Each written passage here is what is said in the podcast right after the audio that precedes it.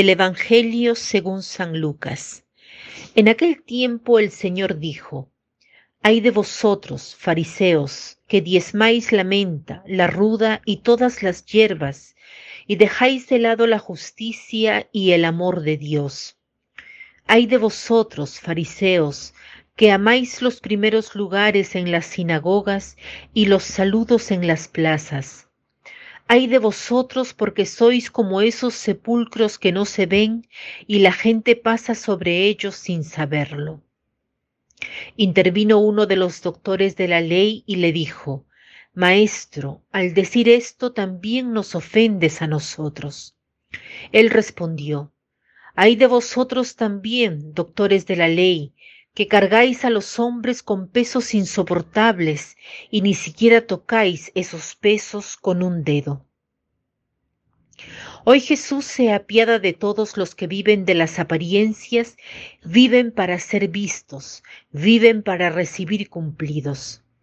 Estas personas, es decir, nosotros, están más inclinados a parecer buenas y virtuosas que a hacerlo.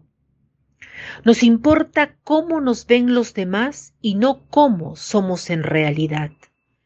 Por el contrario, somos bienaventurados, es decir, felices, cuando hacemos el bien no para ser vistos, sino porque es bueno, solo y simplemente porque es bueno.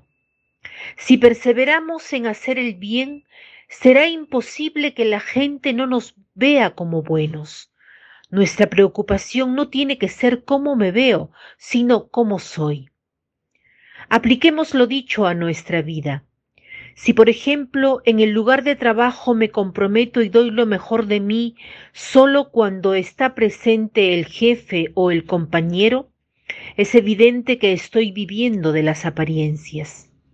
Otro ejemplo, en el trabajo todo el mundo piensa que soy una persona tranquila, dulce, amable, pero en cuanto cruzo el umbral de casa saco fuera todo el nerviosismo acumulado durante el día y trato mal a mi mujer y a mis hijos. Otro ejemplo, con colegas y amigos siempre parezco amable y acogedor, pero tan pronto como uno de ellos se va, participo en el peor chisme. Esto es vivir de las apariencias pero al hacerlo, el primer engañado somos nosotros, soy yo mismo. Hagamos hoy la resolución de tratar de ser lo que queremos parecer, enfatizando el cambio interior.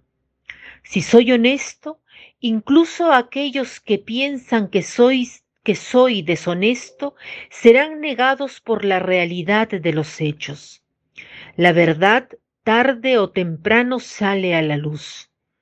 Nos preocupamos tanto por justificarnos, explicarnos y aclararnos para mostrar cómo están las cosas.